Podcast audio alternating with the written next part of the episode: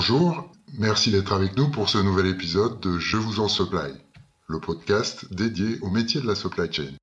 Je vous en supply a pour objectif de vous plonger dans cet univers hier encore méconnu et aujourd'hui mis en lumière par les médias dans le contexte actuel de tension sur la chaîne d'approvisionnement.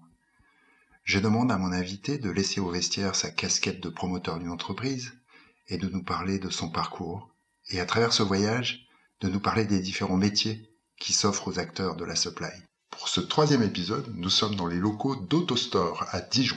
Léo Schmitt, notre stagiaire magique de la Burgundy School of Business, est à la technique. Et nous recevons Éric Léger, directeur des opérations performance et stratégie chez KPMG.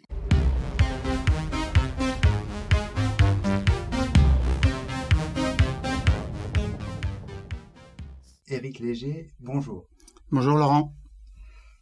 Merci d'avoir accepté l'invitation. Je suis euh, ravi de t'avoir avec nous ici.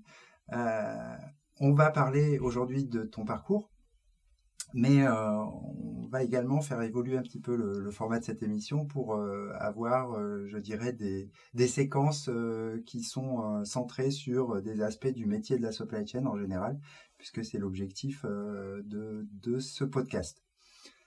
Je vais te laisser te présenter et euh, déjà succinctement. Donc, euh, tu, quel est ton rôle aujourd'hui? Et puis après, on va parler de ton parcours. Donc, mon rôle aujourd'hui, enfin, je m'appelle Eric Léger. Bonjour, euh, bonjour à tous et merci de me recevoir, Laurent. mon rôle aujourd'hui, c'est directeur des opérations performance et, stratégie. Donc, et je m'occupe principalement de la supply chain où je suis en charge de la responsabilité de la practice supply pour les équipes opérations performance et stratégie. D'accord. Donc, euh, eh bien, sans plus tarder, je te laisse nous raconter un petit peu ton parcours, euh, comment tout a commencé. Vous savez, moi je crois pas qu'il y ait de bonnes ou de mauvaises situations. si je devais résumer ma vie aujourd'hui euh, avec vous, je dirais que c'est d'abord des rencontres. Donc tout a commencé, enfin j'ai un parcours un petit peu atypique. et tout a commencé, donc j'ai une formation de, de DUT gestion de gestion de production avec une spécialisation euh, gestion de production assistée par euh, ordinateur. Euh, après, j'ai fait une licence en tant que responsable qualité. Et cette licence, j'ai commencé à la faire par, par alternance, par l'alternance. Et cette alternance, je l'ai fait chez, chez Philips à Rambouillet. Donc, ce qui m'a permis de mettre un pied dans l'entreprise. Et ma volonté initiale, c'était de pas basculer dans le monde du travail tout de suite, mais garder un peu ce rythme école école entreprise qui est à mon avis un, quelque chose d'assez intéressant pour, euh, pour la formation. Suite à ça, bah, je suis rentré dans le monde du travail. J'ai euh, commencé par un premier contrat chez Philips qui a été racheté par Continental. Donc là où j'ai mis en place toute la norme ISO sur les équipes week-end ce qui m'a permis de voir euh, un management aussi un peu atypique des équipes euh, des équipes week-end. Donc, euh, je travaillais deux jours par semaine, deux jours le week-end, le samedi et le, et le dimanche. En plus des études de la semaine. non, non, mes études étaient, étaient terminées là. C'était après après mes études. C'était deux CDD consécutifs. Et ça m'a permis de voir ben, un management où on est seul sur des tout le week-end, on doit trouver des solutions, on doit se débrouiller, on doit manager des gens qui sont un peu euh, différents de, la semaine avec moins de, de, support. Donc, ce qui, ce qui permet euh, d'apprendre et de voir, euh, de voir certaines, certaines choses et de garder un peu d'humilité maintenant dans les problématiques que je, que je traite au fil de l'eau. Euh, après ça, je suis rentré chez PSA, donc euh, dans le monde de, l'automobile, qui est une, grande école de formation, parce que c'était la grande époque de, l'automobile. Donc je suis rentré en tant que, chef de projet pour le, pour le déploiement de nouveaux véhicules, qui était à l'époque euh, la C3. donc avec un déploiement sur la région parisienne, sur Aulnay, puis après sur sur Madrid. Ce poste-là m'a permis d'évoluer vers un poste de responsable schéma directeur et plan stratégique euh, donc, euh, je traitais l'ensemble des schémas directeurs de la de France plus international, toujours sur l'aspect euh, logistique supply chain, et euh, la partie plan stratégique, donc avec la stratégie qui me permettait sur les cinq ans donc de regarder, de lisser la production euh, sur l'ensemble de nos, nos sites France plus euh, international. Alors pour nos auditeurs, je vais les rassurer tout de suite parce qu'il y en a peut-être certains qui ne savent pas ce que c'est qu'un schéma directeur. C'est précisément l'objet de ma question, la question métier du jour. Ça sera qu'est-ce qu'un schéma directeur? On y reviendra plus tard. Je te laisse poursuivre. D'accord. Donc après, ce, ce poste-là m'a amené sur, sur un poste où euh, l'entreprise a décidé de construire une usine en Europe de l'Est. Euh, en Slovaquie. Euh, donc là, je suis devenu chef de projet logistique sur l'usine de, Tarnava, donc une usine Greenfield, où je, suis, intervenu dès le dès l'amont, donc choix choix du terrain, construction du bâtiment, refonte complète de la logistique, parce que c'était le le passage euh, du gros volume, donc euh, des gros conteneurs aux petits colis avec toute la logistique Toyota euh, qu'on était, qu'on benchmarkait à l'époque et qu'on a mis en œuvre chez PSA. Donc un gros changement au niveau de, de la logistique. D'accord. petite précision, Greenfield pour les novices, hein, c'est quand on est sur un site nouveau. Et Brownfield, c'est quand on est sur un site existant. C'est les termes anglais qu'on utilise aussi en français. Euh, et là, donc, tu étais euh, sur place euh, Donc là, j'ai commencé à chercher des terrains. Donc, j'ai fait le tour de, de l'Europe de l'Est, donc de la Slovaquie, de la République tchèque, la Pologne, où on a fait différents, études. Donc, c'était une petite équipe projet de cinq personnes les RH, les financiers, la partie bureau d'études, l'industriel et moi côté côté supply chain. Et chacun regardait son métier et ce qui nous a permis de choisir un terrain. Donc choisir le terrain euh, en Slovaquie à Tarnava, qui est euh, environ à 40 km de, Bratislava. Euh, et puis après de construire le construire le site, donc faire les préétudes, installer les moyens et, et, déployer le, le, site. Donc il y a eu une partie qui a été faite en, France avec des déplacements et puis une partie en, en expatriation euh, sur le site. C'est une expatriation qui est pas très lointaine parce que mmh. Paris, euh, Paris Bratislava, c'est assez rapide. Il y, a, il y, a, deux heures de vol, donc euh, ça se ça se fait bien. Et c'est intéressant parce que là on parle d'un site industriel, mais en fait j'imagine que dans l'émission Supply il y a toujours les importations d'entrepôts et finalement la partie euh, terrain, bâtiment, euh, situation, etc. C'est la même approche. Ouais, tout, euh. tout, tout, est lié, hein, que ce soit un bâtiment industriel. Alors, dans le bâtiment industriel, il y avait une partie logistique à chaque fois, mais tout est vraiment est vraiment lié. Donc cette expérience a été très riche parce que au-delà de, de, de, la modification de la logistique, donc ce passage en, en petits colis, des modes de distribution nouveaux au lieu de faire ça au chariot élévateur, on faisait ça en, en, petit train pour distribuer les bords de ligne. Donc ça a vraiment été une, une rupture, euh, rupture complète. Euh, mais une fois qu'on fait ça, on regarde le bâtiment euh, complètement, c'est-à-dire les réseaux fluides, les réseaux gaz, les réseaux air comprimé. On regarde aussi tous les poinçonnages de dalles. Donc c'est vraiment assez complet. Et aujourd'hui, c'est des choses que je me sers dans mon métier de, de, de tous les jours de consultant pour, pour aider mes clients à choisir ce qu'ils doivent, ce qu'ils doivent mettre en place. Donc là, c'était c'était la, la, fin d'un cycle et euh, la fin de cycle a montré que bah, si on n'a pas fait d'études, malheureusement, euh, en France, pas assez d'études, on n'arrive pas à avoir euh, les postes à haute responsabilité au plus vite. Donc là, j'ai décidé de faire un break, donc j'ai refusé une expatriation plus longue sur le site de, Tarnava pour reprendre mes études. Et là, j'ai repris une année d'études à Leslie à Redon, l'école supérieure de logistique industrielle, pour, bah, pour me passer un diplôme, une maîtrise euh, pour être reconnu après, euh, après euh, par, les grandes entreprises.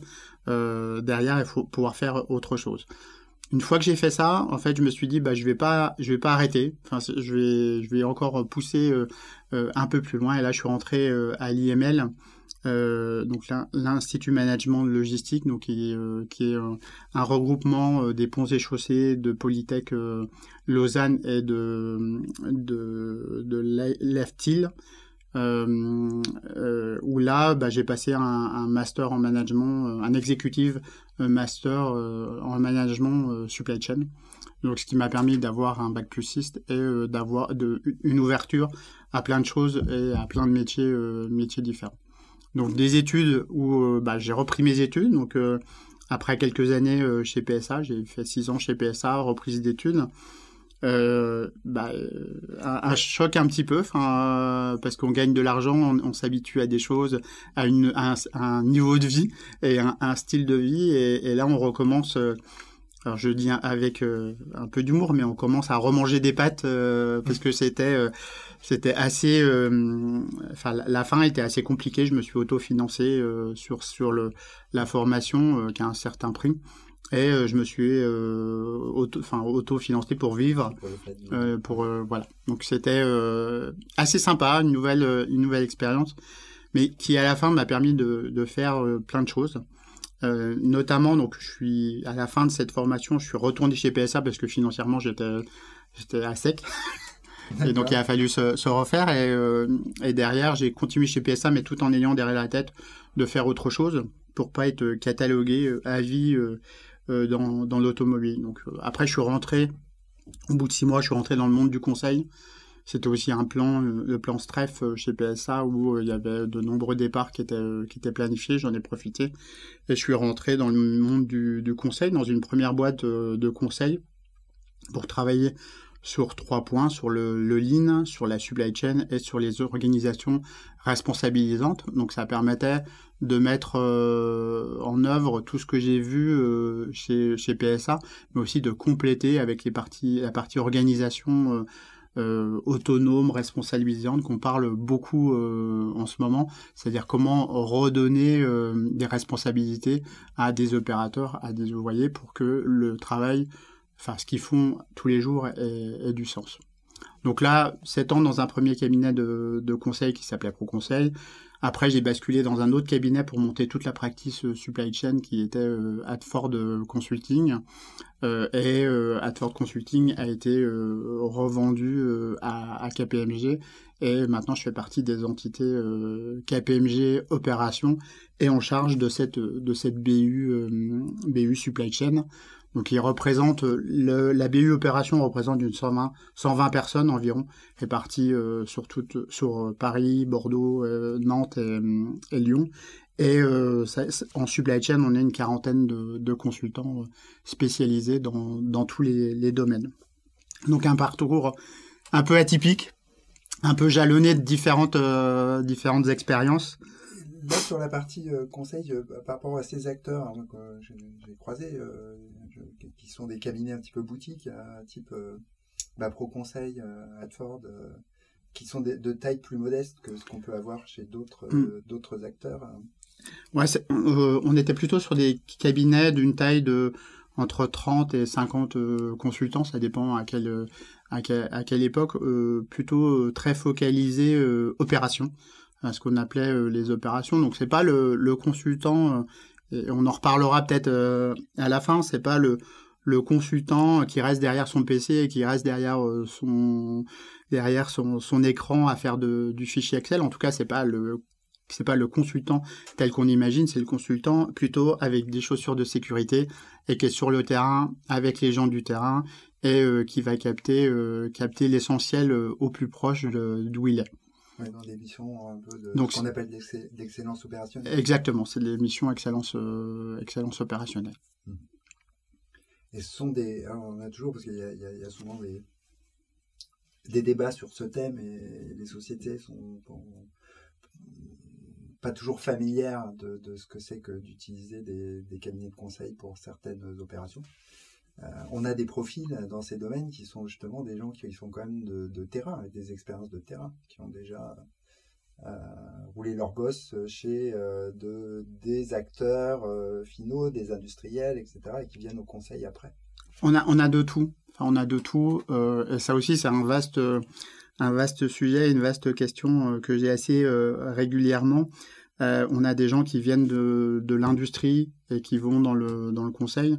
Euh, et donc là, il y a un savoir-faire qui est grand, mais une posture du consultant qui est, à apprendre. Ça a été mon cas hein, quand j'ai basculé dans le monde du conseil. Ça se fait pas euh, si rapidement que ça. Enfin, il y a un moment d'appropriation. Et puis il y a l'inverse où bah, j'ai jamais fait d'industrie, donc j'apprends au fil de l'eau euh, dans les différentes missions que, je fais chez, chez les, les, clients. Mais c'est vraiment, c'est vraiment l'excellence opérationnelle, c'est vraiment des opérations nous, ce qu'on recherche chez le, chez le consultant, c'est le consultant qui, euh, qui va, qui est curieux, qui pose des, des questions, qui, euh, qui, qui innove, qui se met à la place des clients et qui fait grandir les clients. Voilà un peu ce qu'on qu'on recherche par exemple sur le, le, consultant et on sent cette fibre quand, le consultant a cette fibre là, c'est que c'est un consultant plutôt plutôt opérationnel. Mmh. D'accord. Oui, donc il y a cet aspect, euh, j'apporte euh, un regard nouveau euh, sur les choses et puis une vision un peu plus structurée peut-être d'avoir d'utiliser des méthodologies qui ont été prouvées. Puis il y, a un autre, aspect, enfin moi que je trouve important, c'est que souvent dans ces, de ce type de projet, on a besoin de gens qui ont la compétence mais qui n'ont pas le temps. parce qu'ils ont déjà un boulot, voire deux, et on leur demande en plus de faire un projet et là, en fait, il y a un problème de bande passante, donc euh, c'est là que en fait, l'aide euh, extérieure prend tout son sens aussi pour dégager du temps, pour avoir les bonnes personnes dans les ateliers, j'imagine. Oui, c'est clair, il y a dégager du temps, mais alors attention, attention à ce, conseil. Enfin, il faut pas se mettre à la place du client. Enfin, nous, ce le message qu'on fait passer, c'est que on est là, on est là de façon temporaire pour répondre à des besoins, pour répondre à des, charges, mais pour accompagner le, client. C'est-à-dire que euh, le, client nous prend pour résoudre des problèmes, pour lui effectivement lui euh, l'aider à, utiliser des méthodologies qu'il n'a pas l'habitude. Mais notre rôle, c'est de le former à cette méthodologie pour que il l'utilise, euh, il l'utilise plus tard et se substitue au, consultant. Donc pour moi, le vrai métier du conseil, c'est pas être pendant, euh, pendant 2, 3, 4, 5 ans chez un client ou sur des thématiques euh, différentes, mais c'est vraiment l'accompagner et le, le, monter, le monter en compétences. Moi, j'ai une petite anecdote. il y a un client qui m'a rappelé, j'avais fait une première mission il y a 5 ans chez un client. Et c'était pour la distribution de bord de ligne sur une ligne d'assemblage, donc distribution de composants, de composants. Et ce client m'a rappelé, il m'a dit euh, Ah, ben, on, aimerait vous revoir et, échanger, euh, échanger ensemble euh, sur une nouvelle problématique. Ça faisait cinq ans que je n'avais pas entendu parler de, de, ce client. Et ce client m'a accueilli et on, rentre en salle. Il m'a dit ben, On va commencer. Il y a cinq ans, vous m'aviez fait un dossier de synthèse, vous aviez donné des préconisations. Et il m'a il ressorti il y a cinq ans le dossier. Et il m'a dit Ben voilà Là, on a fait ce que vous avez dit. Là, on n'a pas fait, on a trouvé autre chose, on a fait mieux.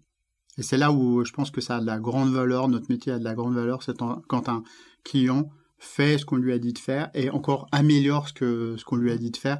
Ça veut dire qu'il a vraiment pris le dossier, qu'il a vraiment euh, travaillé, que toutes les équipes euh, euh, l'ont bien intégré. Et là, ça, ça a vraiment une certaine gratitude quand on voit ça. On se dit bah c'est pas, on n'a pas fait quelque chose qui va être, euh, qui va être mis de côté ou quand on sera parti, qui sera plus utilisé.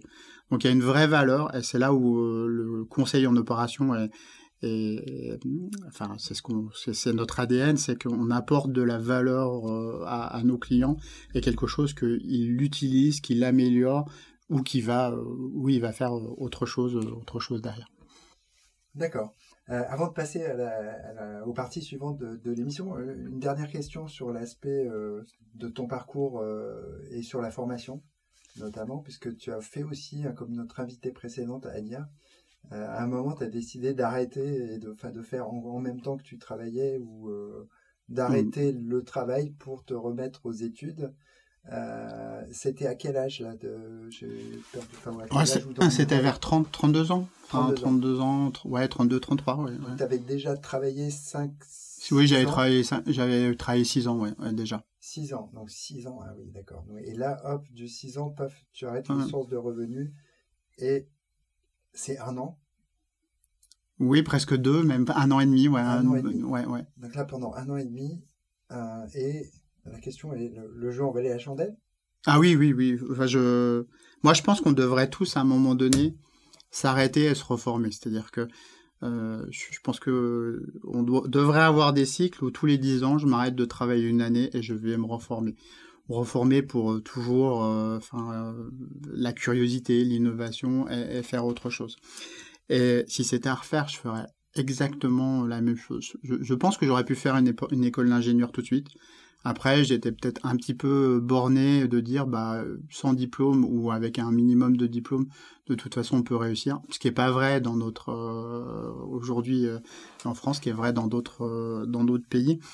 Mais oui, j'ai pas fait autre chose pendant, enfin, la somme d'argent que je me suis consacré pour reprendre ces études, bah, elle n'a pas servi à faire autre chose mais le jeu en vaut la chandelle parce qu'aujourd'hui ça m'a ouvert des portes que euh, que j'aurais pas si j'avais pas euh, j'avais pas fait ça et ça m'a fait euh, ça m'a fait grandir. Alors après ce qui est important aussi c'est que je l'ai pas fait tout seul. C'est-à-dire que il y a toujours eu certaines personnes qui qui m'ont accompagné qui m'ont poussé poussé pour faire ça il y a le, des gens dans, l'entreprise, enfin des gens euh, qui m'ont poussé, euh, qui voyaient le potentiel peut-être que j'avais, qui m'avaient donné des responsabilités euh, de plus en plus importantes. Et ça, je pense que c'est important de trouver dans les différentes entreprises où vous passez ou des différents postes, de trouver quelqu'un qui vous qui vous pousse euh, qui vous pousse à aller de l'avant, qui vous pousse à, faire, euh, à faire euh, autre chose. J'appelle ça le, mentor, mais, mais je pense que c'est, c'est important et c'est ça qui fait le, qui fait le, le, déclic. Moi, je regrette rien de, de tout ce que, ce que j'ai fait. Ça m'a permis de rentrer dans le conseil, ça m'a permis de donner des, des cours aussi en master spécialisé. Euh, ça, ça m'a ouvert euh, plein de plein de portes, ça m'a fait rencontrer euh, plein de monde, ça m'a ça m'a ça m'a fait évoluer. Donc je pense que c'est des choses qui sont essentielles. Il y a beaucoup de formations de troisième cycle qui sont disponibles en supply chain. Moi, j'interviens sur l'ISLI, je fais un petit peu de, un petit peu de, de pub à, Bordeaux. c'est une formation qui permet de, de, voir autre chose, de découvrir autre chose. Euh, et qui permet de, bah de, si on est curieux, de, de faire, de, de, créer plein de choses. Et en supply chain, il y a plein de choses, il y a plein de choses à faire. Mhm. D'accord.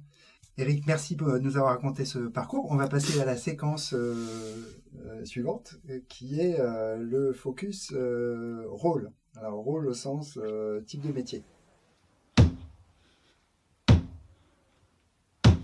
Et donc la question sera, dans le métier du conseil en supply chain, quels sont les différents euh, types de rôles euh, qu'on va trouver euh, dans une organisation? Donc dans le consulting, les différents rôles qu'on retrouve, c'est très souvent du projet. Donc on retrouve un directeur de, projet, et ça, ça dépend de la, taille du, projet. C'est plutôt quelqu'un qui est garant de que la mission se passe bien chez le client. Donc c'est plutôt l'interface euh, client. Après il y a le chef euh, de projet euh, qui est le chef d'orchestre. Enfin moi je le, considère comme un chef d'orchestre. C'est lui qui doit s'assurer que tout le monde fonctionne bien que tout va bien que ça avance que le planning est respecté que les coûts les coûts sont tenus et la qualité aussi et il y a le consultant qui est la pièce maîtresse qui produit euh, donc là qui est en lien directement avec euh, l'opérationnel. Et son rôle euh, au consultant, si je zoome un petit peu, bah c'est accompagner le client à résoudre ses problèmes. C'est être là pour proposer des solutions et, de la méthodologie, faire monter en compétence, faire monter en compétence son, son client. Donc euh, c'est un rôle essentiel pour la, la réussite, euh, la réussite de, du, du, projet. Et il faut que ce consultant ait de bonnes bases, euh, bonnes bases qui sont dans le métier de la, la, supply chain, des bases métiers, c'est-à-dire connaître ce que c'est qu'une supply chain, euh, connaître euh, la chaîne de la valeur dans sa globalité, de l'amont jusqu'à jusqu'à l'aval, donc euh, la partie planification, passant par les entrepôts, la distribution jusqu'au client final. C'est quelqu'un qui doit connaître aussi bien le flux physique que le flux d'informations. C'est quelqu'un qui doit maîtriser les outils. Alors on parle beaucoup d'Excel. C'est essentiel de maîtriser l'outil Excel et maintenant le Power BI euh, pour, euh, euh, analyser les KPI et, les données. Et il y a une chose qui est essentielle qu'on oublie, c'est la partie finance. Donc un bon consultant doit aussi avoir cette vision finance. On ne fait plus rien sans avoir fait un business case associé, à ROI associé. Donc c'est un peu ces trois piliers que le, consultant doit, avoir et doit jongler avec ces trois piliers pour mener, mener à bien son, projet. Donc voilà, et après, bah après, ça dépend de la taille du projet, le nombre de consultants qu'on implique sur le projet. Donc sur ces consultants, finalement, il y a quand même différents niveaux de seniorité. Euh, on, rentre, enfin, il faut quoi, comme compétence? Il faut être ingénieur, il faut avoir déjà une expérience pour pouvoir faire du conseil, ou on peut recruter aussi des gens qui sortent tout frais moulus d'une école? Euh, Alors nous, on a, on a, on a, on a de tout. Enfin, on a des gens qui, euh, qui sortent d'écoles. C'est plutôt des écoles d'ingénieurs, donc plutôt de bonnes écoles d'ingénieurs.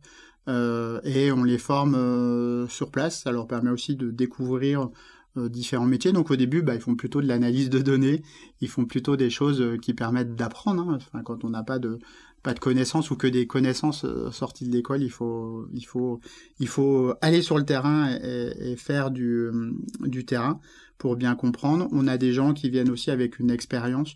déjà dans le dans l'industrie, dans le dans la distribution, et là, bah, ces gens-là, ils, arrivent à un, à un, niveau un peu plus un peu plus haut.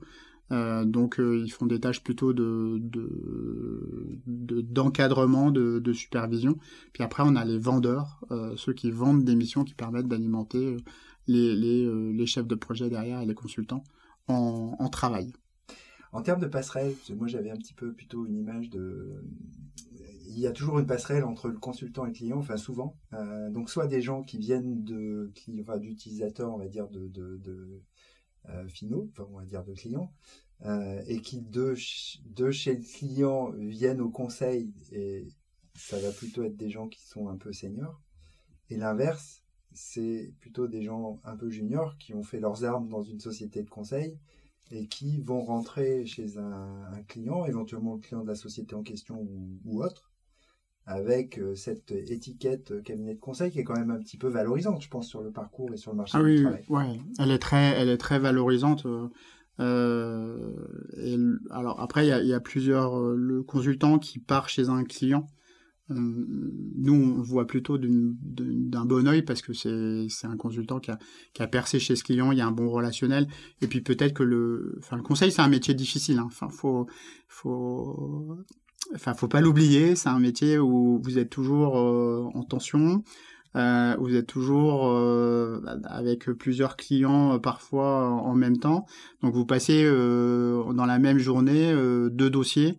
Il faut jongler, il faut se rappeler, faut faut faut se rappeler des gens, faut se rappeler des, des dossiers. Donc c'est un métier qui est, qui est assez compliqué, qui est aussi chronophage en, en, en, termes de temps, mais qui est, qui est très qui est très valorisant. Enfin, on apprend, euh, on apprend euh, très très vite. Euh, quand on va chez un client qu'on connaît pas ce client ou qu'on ne connaît pas cette industrie, ben, on apprend très très vite. On est capable de diagnostiquer par exemple une entreprise avec l'expérience entreprise entrepôt, enfin toute une supply assez assez rapidement avec nos, nos regards. C'est un métier super valorisant. C'est un métier par contre qui est très qui est très exigeant, très fatigant. Euh, donc, faut savoir trouver le, le, juste, euh, le juste équilibre. Et, on a les mouvements des deux côtés. Donc, des consultants qui bah, sont un peu euh, usés, fatigués par le métier, qui partent dans l'industrie. on a des jeunes qui ont fait aussi deux, trois années dans le conseil, qui sont partis dans des startups. Puis quand on discute avec eux, bah ça, se passe plus ou moins bien, mais ils se reposent des questions sur ce ce qu'ils vont faire. Et puis après, il y a euh, celui qui a une vraie expérience euh, métier dans l'industrie et puis qui se dit à un moment donné, je ne veux pas faire ma vie euh, dans le même secteur d'activité, ce qui était un peu mon cas. je je voulais pas faire toute ma, carrière dans l'automobile, alors que je suis un passionné d'automobile. Donc à un moment donné, le meilleur moyen, c'est de switcher, switcher dans la partie conseil. Et aujourd'hui, bah, on passe de sujets dans le retail, euh, dans la chimie euh, et même dans, dans des mines. Euh, sur ces trois sujets, trois métiers différents, mais toujours de la supply. Et on traite tout ça, à, chaque fois, à la fois. On découvre un nouvel univers à chaque projet. En fait. Et nouvel univers, nouvelle personne, nouvelle culture euh, aussi. Et c'est ça qui est, qui est très sympa. Enfin, je trouve qu'on apprend des, on apprend de, de, tous les côtés en fait au final. Et c'est ça qui est enrichissant. En fait. Après, en termes de, tu disais que c'est demandeur, hein, c'est-à-dire qu'on peut avoir, euh, si on se retrouve avec un projet qui n'est pas forcément à côté de son domicile, euh, ça veut dire aussi euh, aller passer 4 jours, 5 jours de la semaine au fin fond de je sais pas où, dans un hôtel oui, oui, sympa, oui, ou, ou passer. Collègues, quoi. Non, mais c'est ça, c'est une. Alors ça, c'est la, complexité du, métier aujourd'hui qu'on qu'on a, c'est et surtout sur les jeunes là, c'est euh, comment euh, allier et, comment euh, trouver le bon équilibre entre vie pro et, et, vie perso. Effectivement, bah, par exemple, on a fait une mission en Nouvelle-Calédonie, il a fallu partir six mois en Nouvelle-Calédonie, mais on trouve pas forcément tant de consultants que ça qui veulent partir euh, six mois parce que ça désorganise euh, le rythme mais, il faut, faut et ça on, a, on apprend. Alors ça nous énerve un petit peu euh, parfois mais on apprend à, jongler on fait pas mal d'entretiens pour recruter parce qu'on est toujours en, recrutement. Moi, je fais pas mal d'entretiens. Aujourd'hui, la question qui revient, c'est est-ce qu'il y a du télétravail ou pas? Ben, ça dépend. Enfin, ça dépend euh, du client et, nous, on est. Enfin, moi, je suis au service de, de mon client, c'est-à-dire que euh, le client nous paye euh, pour une prestation et et bah, on doit faire cette cette prestation. Donc, on est on est à son service et tout ça dans une meilleure qualité qualité possible. C'est-à-dire que bah, ce qu'on livre, ça doit être de la, ça doit être d'une grande qualité. Alors après, on a peut-être un niveau d'exigence qui est un peu fort, mais mais euh, ça c'est notre, euh, enfin c'est l'ADN de, de l'excellence opérationnelle ou euh, voilà. C'est pour ça que après les, les, consultants sont souvent ex-consultants sont aussi prisés sur le marché, c'est qu'ils arrivent avec une, une méthode, une rigueur qu'on retrouve qu'on n'a pas autrement, et donc c'est souvent des gens qui qui sont excellents. Quoi. Mm. Euh, juste Après, je, vais juste rajouter, il faut, faut aussi de l'empathie. Je, juste rajouter, c'est une qualité euh, aussi qu'il faut avoir au niveau du, du conseil, c'est être à l'écoute. Euh, à, l'écoute, avoir de l'empathie avec des gens, enfin des clients, des, des personnes dans l'entreprise que, que vous voyez, enfin, et être humble par rapport à ce que les gens, ce que les gens font. Là, je pense que mon parcours, euh, qui est un peu atypique, aide, aide beaucoup parce que je suis passé par là. Enfin, mhm. euh, au final, je sais ce que c'est qu'une ligne de production, je sais ce que c'est être derrière une presse injectée et sortir des pièces toute la journée euh, pour être payé pas, pas beaucoup. Donc, ça aussi, c'est important. tout le monde n'a pas fait des grandes études, tout le monde n'a pas fait la même chose. On est tous différents, mais ça, c'est, en tout cas, dans notre métier, c'est important de, de garder euh, cette empathie, être vraiment humble euh, sur ce que font les gens. D'accord. Merci Eric pour euh, cette petite partie sur les, rôles et sur le consultant supply chain. C'était passionnant. Maintenant, je voudrais faire un, un focus métier.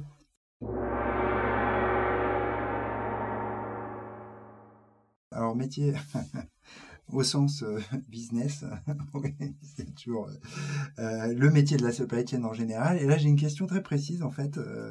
Euh, on parlera des missions après. J'ai une question plus descriptive sur une définition pure et dure. dans ton parcours, j'ai vu que tu avais plusieurs fois été confronté à la mise en place et à la réalisation de schémas directeurs. J'aimerais que tu expliques à nos auditeurs novices qu'est-ce qu'un schéma directeur? Qu'est-ce que ça veut dire? Un, schéma directeur, je, vais partir d'un exemple, comme ça, ça sera, plus simple euh, pour l'expliquer. Euh, je vais repartir d'un exemple dans, dans l'automobile. Ben, dans l'automobile, euh, on construisait des schémas directeurs à, à 10, ans, enfin 5 à 10 ans. C'est-à-dire, on se posait la question, avec le programme véhicule qui allait arriver dans un site, comment le site allait évoluer sur, sur le long terme quel véhicule j'allais mettre sur, euh, sur ce site-là, qu'est-ce que je vais devoir faire pour produire ce nouveau, véhicule, quelle stratégie je voulais mettre en place euh, sur, euh, sur, les autres, sur les autres plans de l'usine? Donc, tout, en fait, le schéma directeur, c'est travailler sur la stratégie de, de l'entreprise. Schéma directeur logistique industriel ou schéma directeur supply chain, ben, c'est regarder qu'est-ce que je vais faire, comment vont évoluer, comment va évoluer ma supply chain dans les 5 à 10 ans euh, à venir. Sachant qu'on ne sait pas trop ce qui se passera dans les 5 à, 10 ans. Donc, bah, faut faire euh, des hypothèses, des hypothèses de volume, des hypothèses de croissance, des hypothèses de chiffre d'affaires. Et euh, on regarde bah, qu'est-ce qui peut, enfin, comment on peut faire évoluer tout ça à travers cette, cette supply chain. Si je reprends un autre exemple, on parle de relocalisation aujourd'hui euh, bah, quel sera pour les entreprises le sujet de, de demain? Donc bah, ça c'est une vraie question euh, chez Ma. Si je relocalise, ça veut dire que je vais remettre des structures euh, de stockage proches de mes usines, je vais rapatrier mes usines en, en Europe, mais c'est qu'est-ce qui va se passer après quand j'aurai fait ça dans les 5 à, à 10 ans, euh, 10 ans derrière? Donc ça c'est une c'est tout un sujet qui doit être traité plutôt euh, en, commençant par l'offre, qu'est-ce que qu'est-ce que je veux faire, qu'est-ce que je veux faire comme business, qu'est-ce que je veux développer, vers où je, veux aller, et suite à ça, bah, comment je, monte ma supply chain pour qu'elle soit, euh, elle soit efficace? Donc c'est plutôt des, un, sujet euh, avance de phase, je dirais, qui permet de déterminer la, la, route à suivre, enfin une trajectoire en tout cas, euh, parce qu'après on sait très bien que toutes les, stratégies évoluent euh, au fil du temps suivant ce qui, ce qui peut se passer. Euh, mais c'est quelle est la, trajectoire que je vais mettre en place pour faire évoluer ma supply chain? C'est la, la, vision d'hélicoptère. C'est ça, c'est la, la vision long terme. Voilà, par exemple, on sait que les centres-villes vont être bientôt plus accessibles aux camions.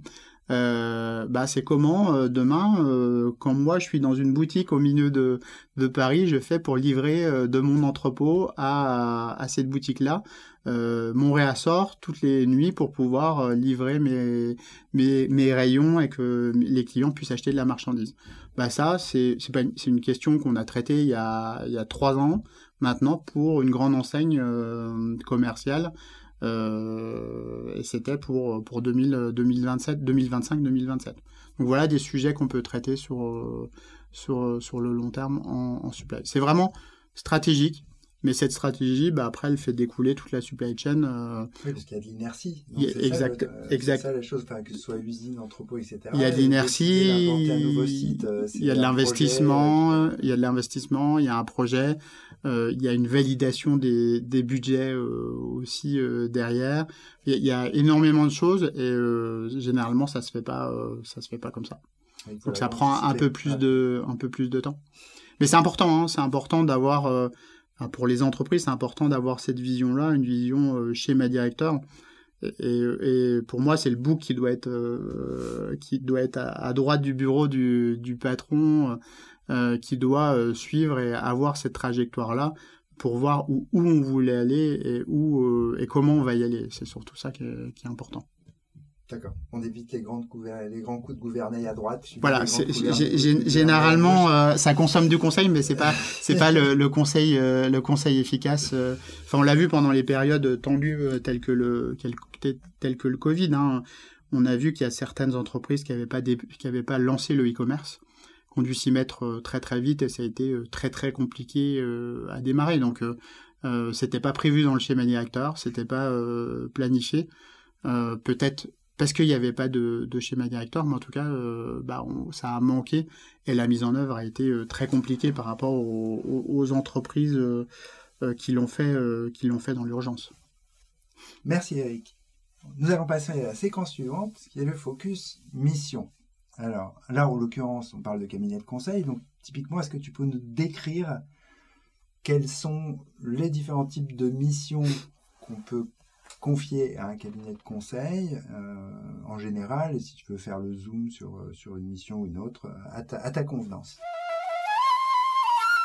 Bon, déjà, euh, je, vais donner un petit peu nos offres métiers qu'on a euh, dans la practice euh, supply chain, on a bien sûr l'offre schéma directeur, on en a, on en a parlé, l'offre euh, planning, donc tout ce qui est aspect planification, l'offre distribution, c'est toute la partie transport, et l'offre, elle offre entrepôt. maintenant, si je zoome un peu sur la partie, la partie entrepôt, bah, sur la partie entrepôt, on peut faire, on peut faire plusieurs, plusieurs missions. euh, qui peuvent aller de une mission purement métier qui est euh, l'optimisation euh, d'un processus de préparation de, de commandes. Bah, c'est un petit petite chose à l'intérieur de l'entrepôt sur lequel bah là on va travailler, on va faire des vies ma vie sur les, les, les, la préparation de commandes, on va regarder les non-valeurs ajoutées et essayer de, déterminer les leviers pour, euh, pour éliminer ces non-valeurs euh, ajoutées. Donc ça, c'est, une petite chose à, à l'intérieur de, de l'entrepôt. Maintenant, si je vais un peu plus loin, ben, on peut euh, construire un entrepôt. Donc on a des compétences en interne et on, on accompagne certains clients où on intervient dans la construction de l'entrepôt, le choix de mécanisation à l'intérieur de, de l'entrepôt. Donc on aide à tout ce qui est euh, appel d'offres sur de la mécanisation, la typologie de mécanisation qu'on doit mettre en place euh, et qu'on peut mettre en place à l'intérieur de l'entrepôt par rapport aux, besoins. Donc ça, c'est un autre sujet euh, qu'on traite. On traite du système d'information, donc on traite, bah, et on entend beaucoup parler en ce moment système d'information. Donc on accompagne au choix dans les systèmes d'information, euh, par exemple, si je continue l'exemple de l'entrepôt sur les WMS, euh, mais aussi on va jusqu'à l'intégration euh, de ces systèmes pour, pour certains de, de, nos clients. Donc voilà, si je prends un entrepôt, une petite boîte, ben en fait, à l'intérieur de cette boîte, il y a plein de, plein de sujets qu'on peut traiter pour accompagner, pour accompagner nos clients. Euh, et euh, il y a plein de choses, euh, il y a plein de choses à faire aussi bien sur le flux physique que sur le flux d'informations et bien sûr sur le flux, le flux documentaire associé pour certaines, certaines entreprises. Donc voilà, en termes de, de métier, ce qu'on ce qu'on peut faire, donc c'est assez assez varié. Et à l'intérieur, on a, des gens, euh, à l'intérieur de mon équipe, j'ai des gens spécialisés sur cette partie, euh, cette partie entrepôt, euh, comme sur les autres, autres offres au, sein de, la practice supply chain. Mais ça dépend de la volonté du client, du souhait du client, ce qu'il veut faire. ce qui est intéressant, c'est qu'on arrive en avance de phase euh, ce, qui est, le plus intéressant, c'est d'arriver au niveau euh, chez ma directeur, donc c'est l'aider à, choisir euh, bah, qu'est-ce que va être son futur euh, dans les dix prochaines années, et puis après c'est de, de l'aider au choix et à la mise en œuvre de des choix qu'il aura fait sur sur sa stratégie et sur sur l'entrepôt qu'il voudrait mettre en place sur l'entrepôt du futur. Mhm. déjà où le mettre en, enfin, où déjà mettre l'entrepôt qui fait partie quelque part Exactement. du network design enfin, de, exactement où le placer pour euh, pour servir au mieux les, les clients donc euh, où le positionner euh, géographiquement comment le dimensionner en termes de, de surface comment le mécaniser on parle beaucoup de, de mécanisation et de plus en plus tu es bien placé pour le, le savoir donc donc là aussi c'est des sujets des sujets où bah, on a tout aussi un écosystème euh, en interne qui permet d'aller chercher les meilleurs euh, partenaires pour euh, pour faire pour implanter pour implanter pour pour proposer des solutions aux, clients. Ce qui est important, c'est qu'on est force de proposition. Donc là aussi, le, le, le consultant, c'est pas le consultant qui va choisir, c'est pas le chef de projet qui va choisir, c'est pas le directeur de projet qui va choisir, c'est le client qui, va choisir. Donc nous, on est juste euh, là pour faciliter, euh, mettre de l'huile dans, le, les rouages pour faciliter euh, le choix du client sur une solution par rapport à son, à son besoin initial. Donc on a un peu des préconisateurs de, de solutions. Mmh.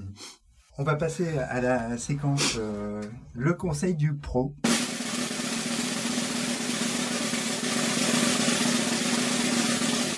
Alors j'ai une petite question à te poser. C'est une question que je vois revenir souvent euh, sur les, différents acteurs qui euh, envisagent de moderniser leur entrepôt et qui sont souvent équipés d'un soit qui n'ont pas du tout de WMS ou qui ont un vieux WMS ou qui ont une verrue dans un ERP euh, qui, est un pseudo WMS, on va dire, et puis qui en même temps envisagent l'automatisation d'un entrepôt, et ces clients se posent la question, bah, que dois-je faire? Vaut-il mieux changer mon WMS d'abord, faire l'automatisation ensuite, ou l'inverse, ou les deux en même temps?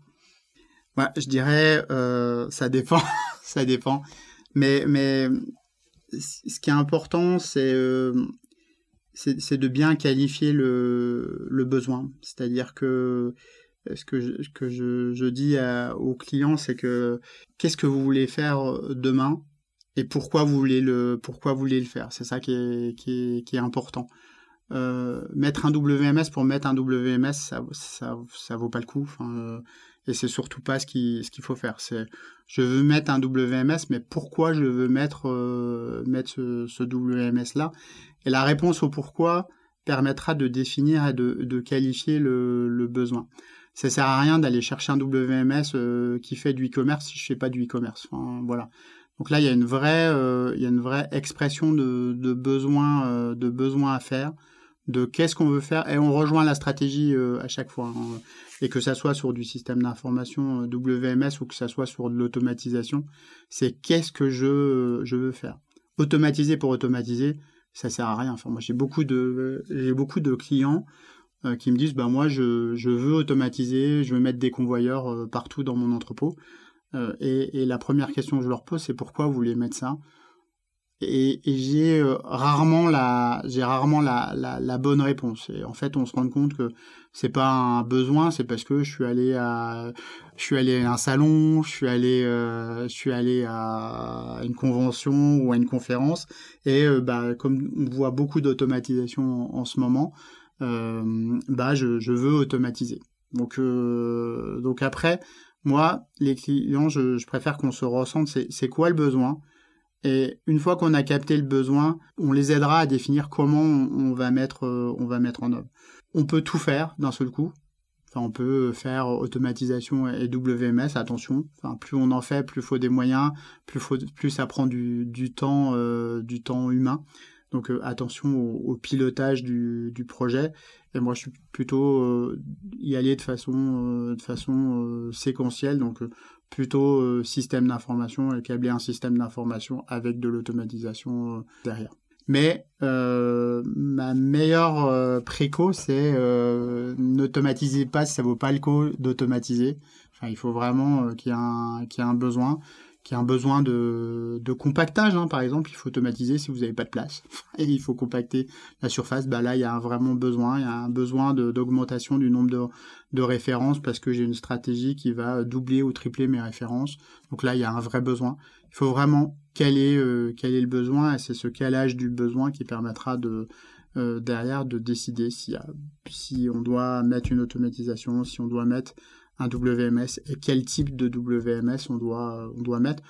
On a toutes les solutions en WMS hein, euh, qui, vont, euh, qui vont coûter de 1 million à, à, 50K. Donc euh, il y a un panel assez large de, de solutions. Maintenant, il faut choisir la bonne si on veut partir dans ce, dans ce choix-là. Donc, il faut avoir fait son, son schéma directeur et, et, préalable. exactement. et, le, nous, ce qu'on dit, c'est que la première phase de tout ça, c'est le diagnostic qui est important. Donc, il faut, euh, il faut avoir fait un diagnostic, une bonne expression de, de besoin euh, pour pouvoir euh, bah, bien qualifier et est la suite. Éric Léger, le conseil pour les jeunes, un conseil d'ordre général et éventuellement un, conseil de lecture, un conseil d'apprentissage, euh, tu as carte blanche. Bah, un conseil général, c'est que le, enfin, ce que, que je peux dire, c'est que le métier du conseil, euh, euh, c'est un beau métier. Donc moi, j'invite tous les jeunes à, venir, à venir découvrir ce métier-là. Moi j'appelle. Enfin, après, il faut faut faut être passionné enfin faut faut aimer ses enfin faut, aimer ses, ses, clients. Enfin plus plus on aime ce qu'on fait plus on aime les les, les clients euh, plus on, on arrivera à faire de, de, de belles choses. Moi j'appelle ça le conseil passion. Maintenant j'appelle même plus ça le, le conseil. Donc euh, et après moi je, ce que je ce que je dis aux jeunes quand euh, je les ai euh, euh, comme étudiants je dis enfin allez voir ce qui se fait ailleurs. Enfin, je pense que c'est important euh, pour les jeunes aussi de découvrir un peu ce qui se passe dans le, dans le monde pour aussi euh, revenir et, dire qu'on n'est pas si mal euh, en France, mais aussi capter ce qui est fait dans les différentes cultures, dans les différents pays, parce qu'il y a plein de choses, il y a plein de choses à, découvrir et il faut que, que nos jeunes soient, soient curieux et bossent et travaillent. Enfin, il faut travailler enfin, on n'arrive à rien sans, sans travailler. Donc, euh, euh, c'est quelque chose qui est important. On peut faire une belle carrière, on peut gagner plein d'argent, mais il faut, faut, faut, bosser. Donc, et ceux qui bossent s'en sortent, s'en sortent très très bien, en tout cas. Et ça sera le mot de la fin. Éric Léger, merci encore. Merci bien. À bientôt.